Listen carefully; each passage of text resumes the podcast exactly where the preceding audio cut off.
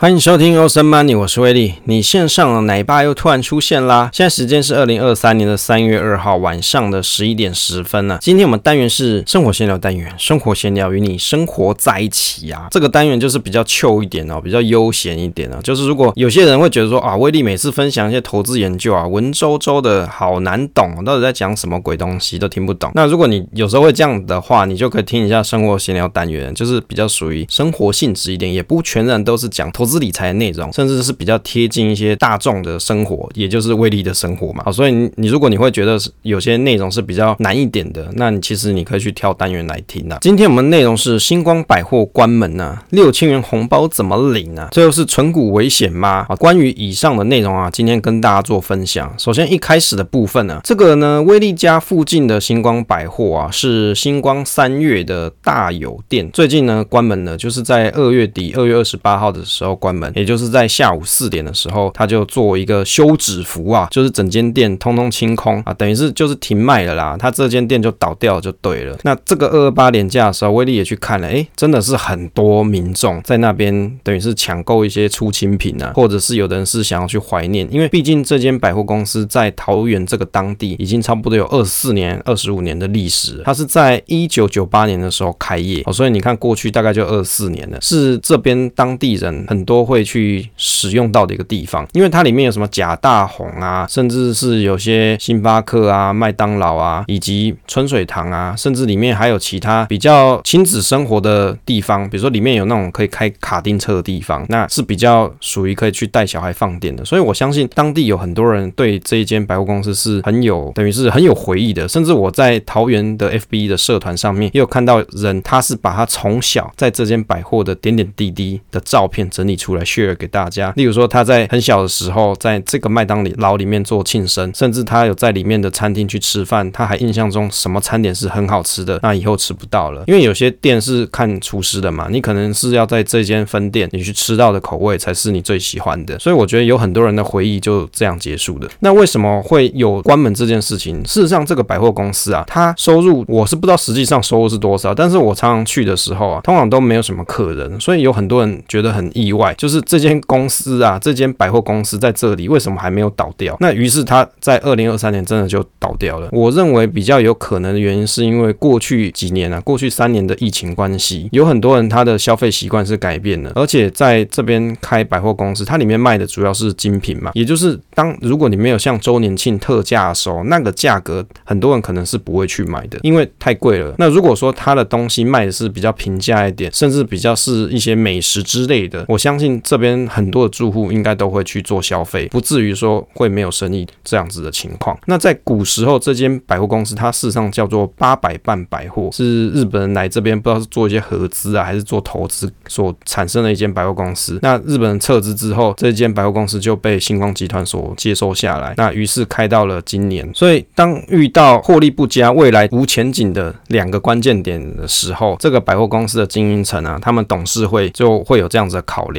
认为说啊，我如果在这一间店继续投资，比如说做新的装潢啊，或者是做新的 layout 布局啊，我可能是多花钱的。他们就没有在想说我要怎么样好好经营这件事，于是就变成是摆烂哦，就是反正他就这样啦，那装潢破破旧旧就这样啦，我也没有要找新的厂商进来，那我就是在一个时间点把它做一个 ending。我是觉得是蛮可惜的，因为威利会觉得其实啊，地点应该不是最重要的重点，而是在于说经营高层他是不是有心想要去做改变，因为当你有想要做改变的时候，你就会去设想很多当地人需要的东西，于是你就会去招商，让这些厂商进驻进来。我举一个简单的例子，像在桃园这边当地有一个百货叫做通林百货。我记得在威力十几年前来到桃园的时候，哦，虽然我是桃园人，但是我是桃园南部人，桃园的南部的那边的人，哦，不是桃园北部的人。在桃园市这边北部有一个通林百货，在火车站附近。我十几年前来的时候，那一间店其实是很破旧的，也就是没有什么人想要去，因为它就破破烂烂的。谁想要去？那里面东西又贵，干嘛去？又没什么好吃的，怎么会想要去？对不对？但是在某一年的时候，我忘了是哪一年的时候，这间统林百货它就焕然一新，就整间就是封起来，然后开始做装潢。那后来我看装潢完啊，做的美轮美奂的啊，看起来质感就出来了，对不对？你看起来明明亮亮，然后有质感。现在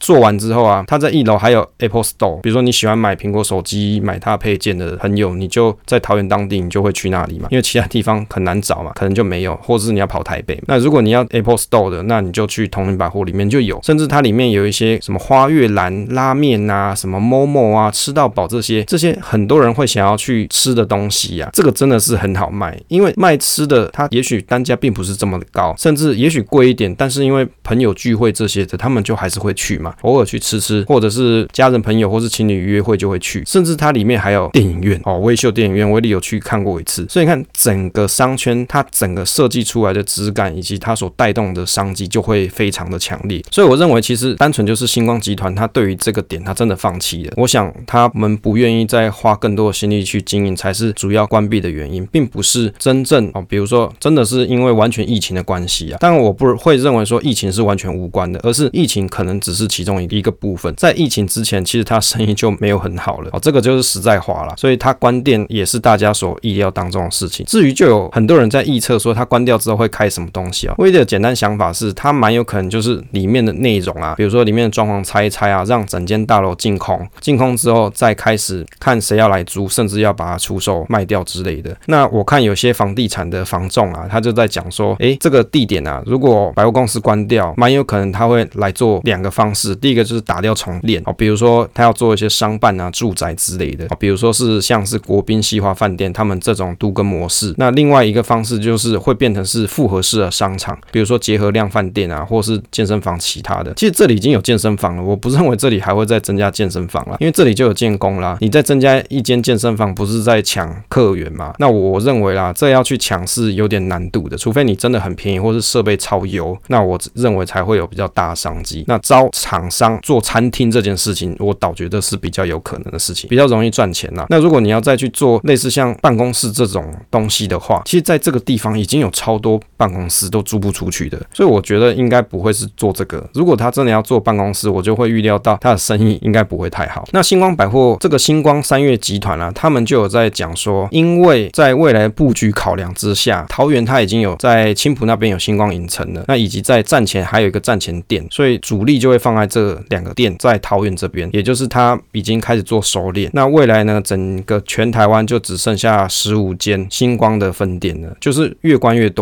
我记得在很多年前的时候，新竹的星光三越百货也是关掉，那个时间点还有二十二间，所以你看，其实百货业它事实上是在式微啊，就是因为百货业它有几个隐忧，像电商强势、商圈重叠、招商不易以及客群老化，大概有这些可能的问题点。那因为电商大家在网络上买很方便嘛，尤其你想要买比较好的东西，你就会去做比价，你会去比价，也许在网络上就有比百货公司便宜，而且是一样的东西，那你可能就会在网络上买。那以及很多的商圈啊，它是有重叠性的，比如说在这个当地，你想买电器，比如说你可以去全国电子嘛，你可以去家乐福嘛，那你为什么要在百货公司一样是卖相同的内容？那你为什么不去其他的地方买比较便宜呢？那招商不易也是一个主要原因啊，因为在里面也许它的租金是比较贵的，那往往会吸引来的是一些精品的百货在里面做贩售，那比较平价的可能就不会去了嘛，比较平价业者他的东西可能就不会在百货公司里面，那比较高单价这种精品的东西啊，又不是每个人每天都需要的，你可能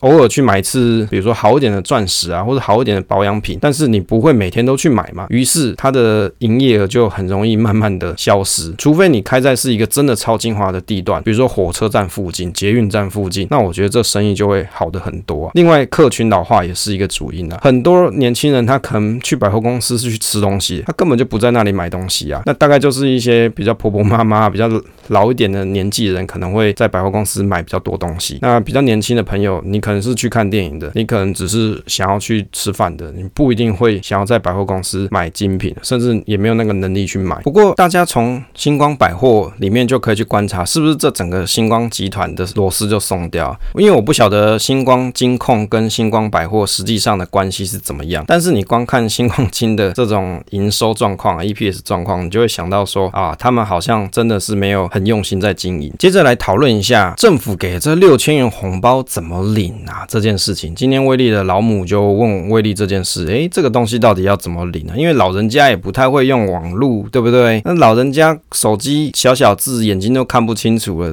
根本也不晓得在手机上怎么操作。那到底要怎么领呢？去 ATM 那个操作又很复杂，他也是在烦恼这件事情啊。首先啊，这个普发六千元啊，三读通过，最快是到四月落袋。它一共有五个领取的方式，可以让大家拿到。到这六千元。那今天有群友啊，在我们社群上赖社群上面在讲说啊，这六千元发了不是刚好去缴税吗？那发这有什么意思，对不对？其实威力的角度不是这样想啊，我觉得就算他不发这六千元，你还是要缴税，不是吗？难不成你不用缴税啊？啊，你本来就不用缴税的人，你跟这个六千元一点关系都没有嘛？你是本来就不用缴。重点是在于说，这六千元领到之后，你可以拿来运用啊。哦，我你要拿去缴税也是选择之一，你要拿来吃饭啊，像威力可能买尿布嘛，啊，买尿布也是一个方式啊，也是一个花钱的方法。那我就是真的有用到，所以我觉得政府要发钱给我，何乐不为？我笑呵呵，对不对？我哪里会嫌他说给我钱？我比较想跟大家说，如果你觉得这六千块啊，对你来说是一个心理负担了，你不如抖内给威力，对不对？在我们 Podcast 的内容里面，下方都有威力财经角的支持方式，Awesome Money 的支持方式，你可以大方抖内给威力嘛。你不要这六千块，你可以抖内给我啊，还可以帮助我们家小朋友，对不对？这不是挺好的吗？这个立法院是在二十一号的时候三读通过关于全民普发六千元元现金啊，它其实有一个条例叫做疫后哦，疫情之后啦，强化经济与社会韧性以及全民共享经济成果特别条例。哦嘞，你的这个也是有够长的，你就是说我要发钱不就好了？我要发六千块，这样就好了，写一个很长的文绉绉的名称啊。那这六千元啊，你要怎么去领呢？在什么时候领呢？大概预计会是在四月中的时候可以领到这六千元。那有哪些人可以领这六千元？大概有四种人。第一个就是我国国民啊，我国就指中华民英国这边的人呐，好，就台湾啊、金澎、马祖啊这些。再再来就是各级政府机关因公派驻国外人员以及我国国籍之眷属哦，眷属啊。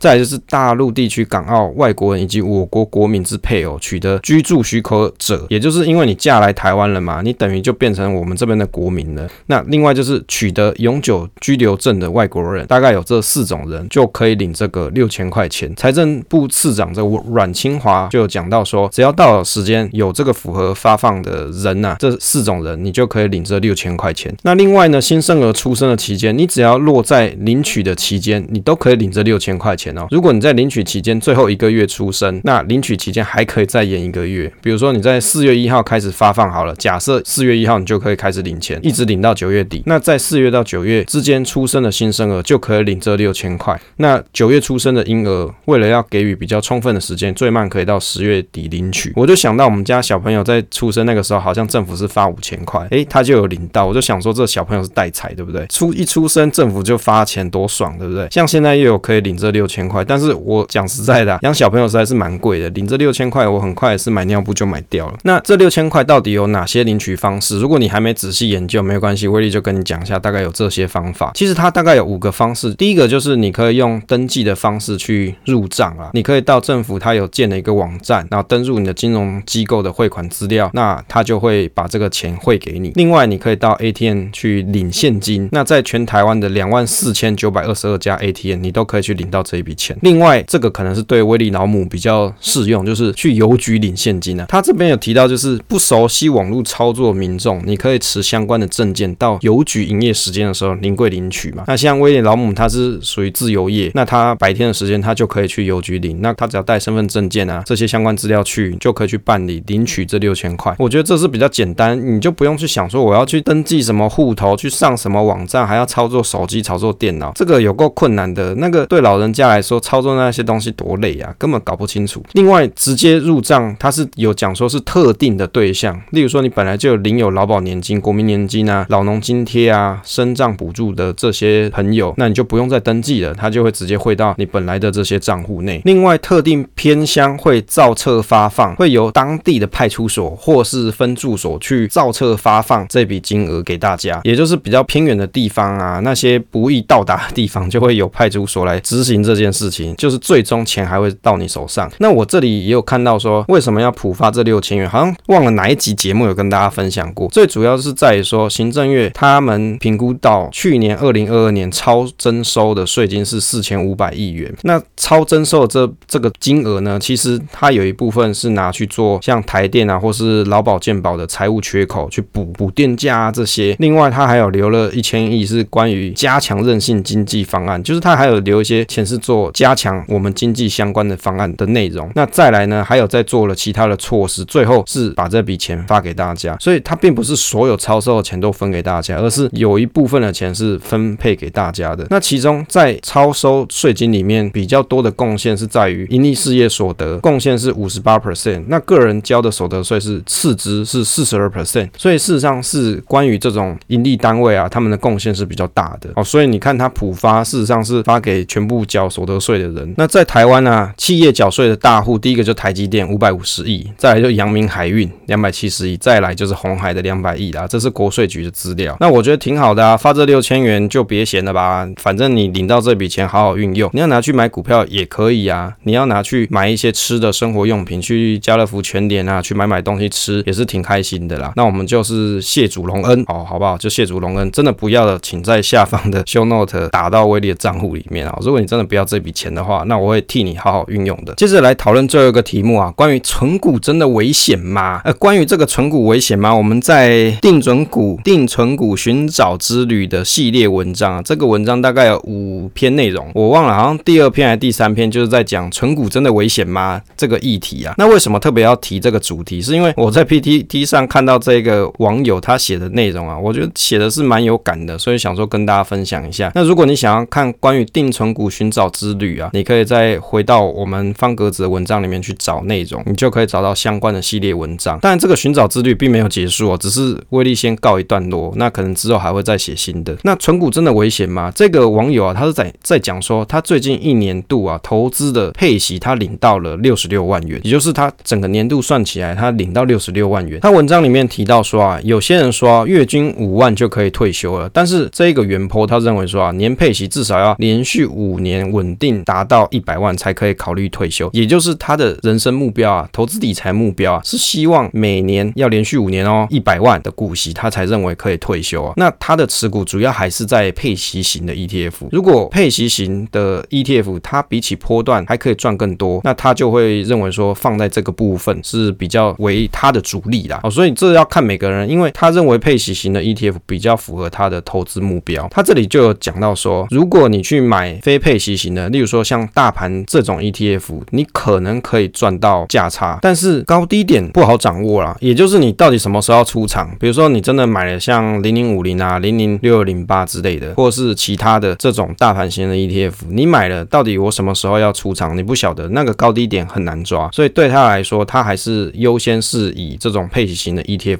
为目标，而且他还有做了一个小小的设定，存股的部分啊，他是有抓，如果他短线超过十 percent，他就会把它做出清，也可以等回档或是买其他的 ETF。那如果没有达到这个标准的时候，就只求每年至少五 percent 的成长，就是零零股息就好了。他有提到，投资零零五零基本上就要一直持有，并且要等待资本利得的成长。当然，大盘长期向上嘛，这大家都知道。但是人性上很难拿拿捏，到底零零五零的高低点在哪里？与其这样，他他觉得不如去选择有配息，而且有机会有资本利得的 ETF。所以他认为有些人啊，老是在讲说配息是左手配给右手啊，其实他认为这是蛮闹的，就是闹剧的意思啊。他这里啊提到说，巴菲特爷爷前几天很满意可口可乐这种年配息的股票，而且啊，巴菲特爷爷还说啊，可口可乐跟美国运通年年配息就像这个 Happy Birthday 的 present 啊，年年配息像生日礼物啊，哦，是不是讲的这个配息是一件很优的事情？那他就讲到说，那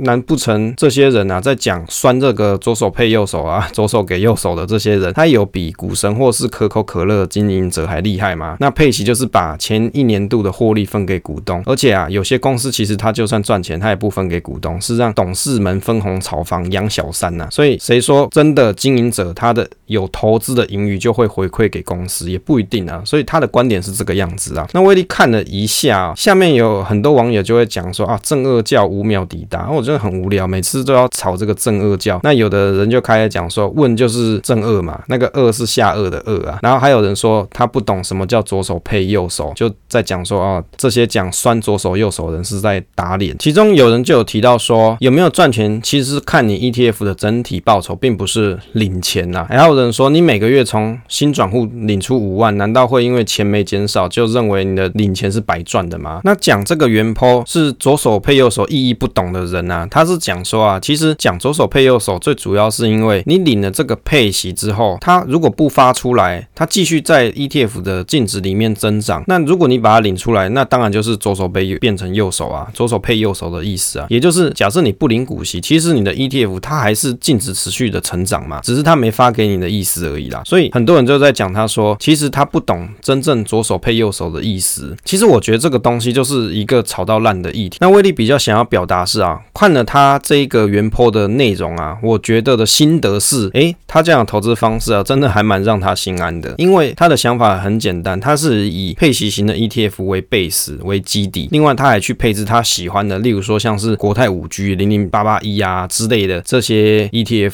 也就是他其实有去设想好他的投资策略，他是以配息型的为主，然后其他策略型的或者是其他主题型的 ETF 为辅。那我觉得这样子的配置方式也没有什么问题，而且他其实领了息之后，他还会再去做投入的话，那的确啦，没错啦，对于你个人的所得税来说是会占你的所得税的，因为你领了股息嘛。那有些人他可能本来高收入的，你可能年收入两百万的，当你在领了股息之后，你可能就要缴比较高的所得级距，这是有可能的事情。但是如果这位朋友他并没有这样子的烦恼的话，当他领到了股息，他觉得心安的同时，他才有这个动力继续在再投资下去。其实投资这件事情，它最大的难点是在于你要面对到太多未知的挑战，也就是未知的变数很多。就像他文章里面提到说，像很多人在讲说，零零五零你可以选择自己卖股的时间点等于你自己拿到利息这件事情。那他的烦恼就是在于，我怎么知道我什么时候要卖？高低点是我说了算吗？他没有办法预测到这个高低点。但是股息配发来说，对他来说，他是实际上拿到手上的钱。当然呢，配息的当下，没错，的确是你的市值会变成参考价啊。比如说你五十块的东西配两块，就变四十八块嘛，这是游戏规则、游戏机制没错。但是重点是在于说，你的股票是有填息回去的，那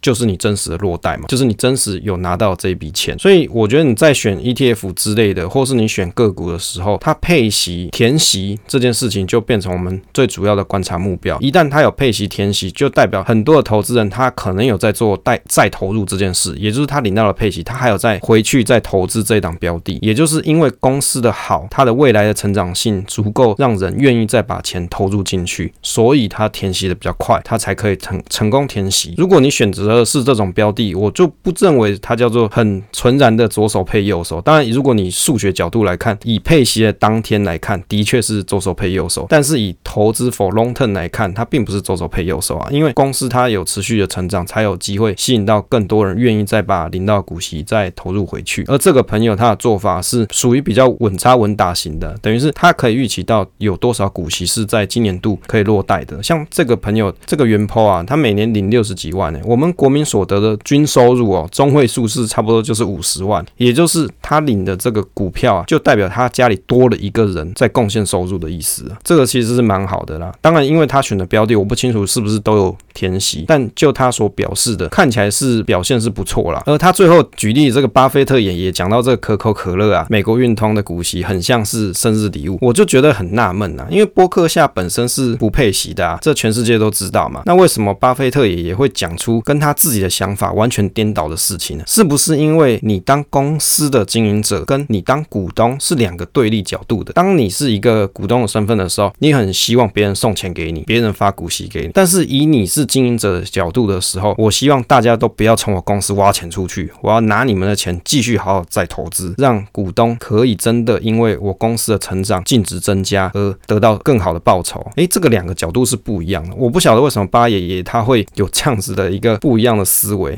就在威利的角度来看，我是觉得是很矛盾的一件事情。因为如果当你今天经营一间公司的时候，你不愿意通过发股息的方式让大家分享你的投资成果，而是认为说我用股票回购的方式让大家可以因为我股票的内在价值提升了，而股东报抽提升，你是用这种方式的嘛？但是当你今天是小股东的时候啊，不能讲他小股东，他是大股东。当你是股东的时候，你又很觉得别人发给你股息是一个生日礼物，这真的超吊诡的，就不晓得他到底这个神经到底哪里错乱。如果你真的是这间公司的。支持者、长期投资者，你为何不在他人家的公司，比如说可口可乐的董事会上面，或者是股东会上面，你可以去跟他讲说：“哦，拜托你们不要发股息给我，因为我希望你拿这笔钱再去盖更多可乐厂。你不要发股息给我，拜托你，这样是一个害大家的事情。”他也没有这样做啊，他反而是说这个是一个 present，这个是一个 gift，这超奇怪的，对不对？所以每个人呢、啊，他在不同的情况底下，他所表现出来的言行、啊，会不一样的，是不是很有意思？这值得大家去探讨一下，这样子一个巧妙的心理转换。好，因为时间关系啊，这一次就跟大家分享到这边。分享总是单纯的快乐，期待下一次再见。